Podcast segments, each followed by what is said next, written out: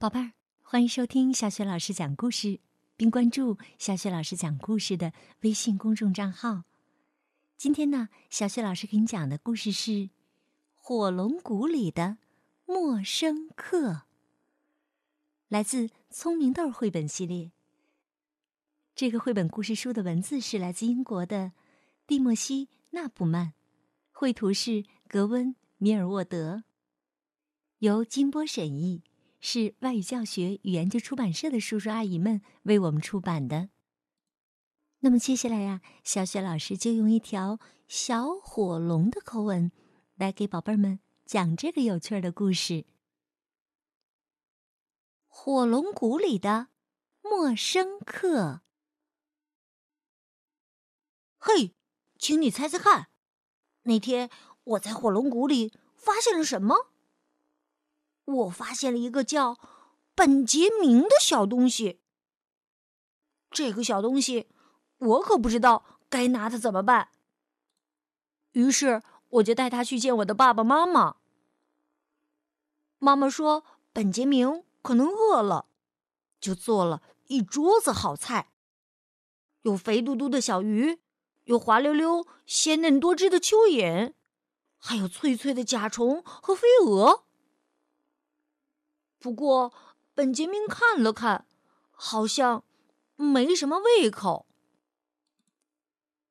天快黑了，我问妈妈：“今天晚上本杰明能睡在我的床上吗？”妈妈说：“这小家伙啊，看上去是累坏了，只是不知道他在床上睡过没有。”我翻出自己的睡衣给本杰明穿。嘿，你猜怎么样？原来他的脚上是没有花纹的。第二天早晨，我打算带本杰明去见我的朋友们。我说：“和我一起上学吧，今天老师要教我们怎样稳稳当当的坐在火山上。”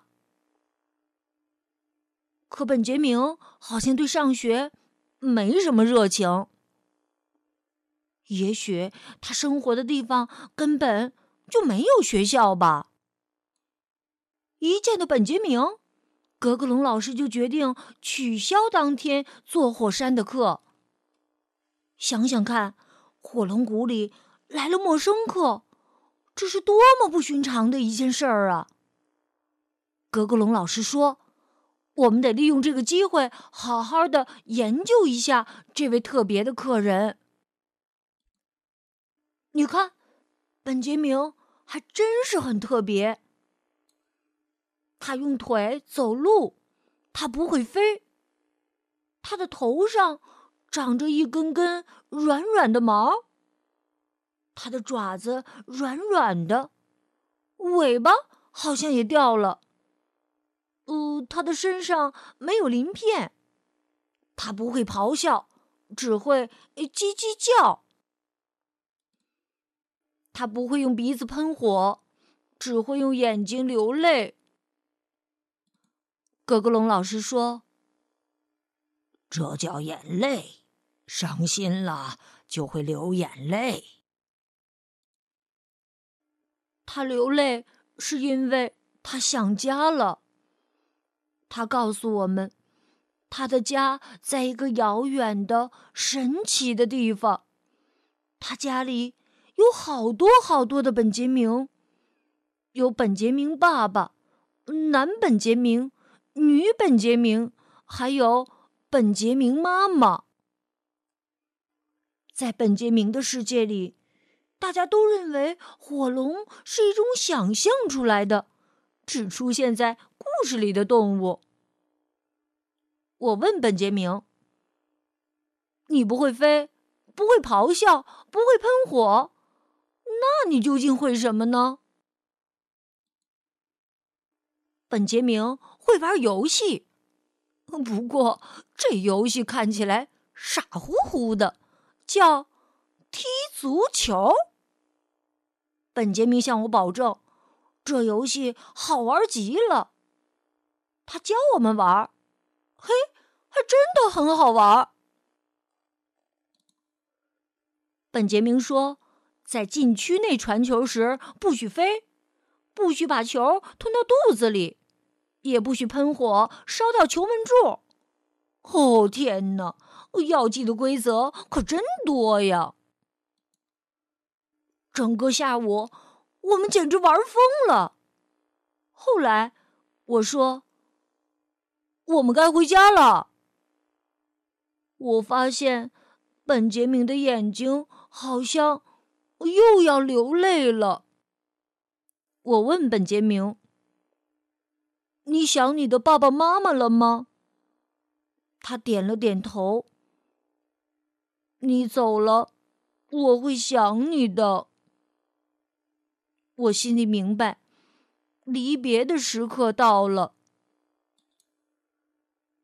就在这时，我忽然很想去本杰明的家乡看看。我问朋友们：“谁愿和我一起去啊？”他们都摇着头，露出很害怕的表情。其实我自己。也有点担心。我只见过一个本杰明，如果见到许许多多个本杰明，我该怎么和他们相处呢？不过，本杰明兴高采烈的期待着回家，我也禁不住替他高兴。本杰明坐上我的后背，我展开翅膀飞到了空中。本杰明开心地说：“哟吼，出发了！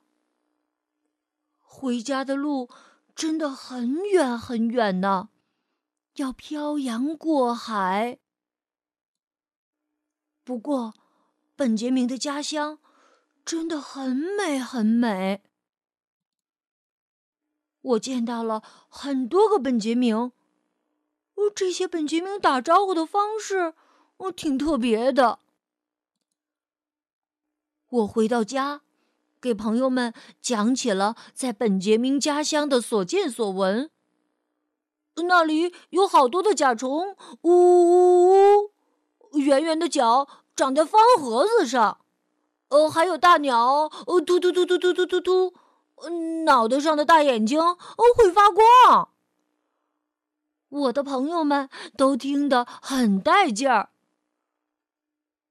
大家问我：“那你还会去那儿吗？”我说：“那当然，本杰明还要带我去学校见他的老师呢。”哦，呃，是见老师还是呃监老师？呃，我也记不清楚了。呃，我我得走了，回头再聊。本杰明送给我一个礼物。足球，嘿，踢球喽！好，宝贝儿，刚刚小雪老师带给你的故事是《火龙谷里的陌生客》，来自《聪明豆》绘本系列。想听到小雪老师更多的绘本故事、成语故事吗？别忘了关注微信公众号“小雪老师讲故事”，也可以语音留言或者表演你拿手的节目哦。小雪老师啊，会在节目当中为你安排播出的。好，宝贝儿，这个故事就讲到这里。下一期的小雪老师讲故事当中，我们再见吧。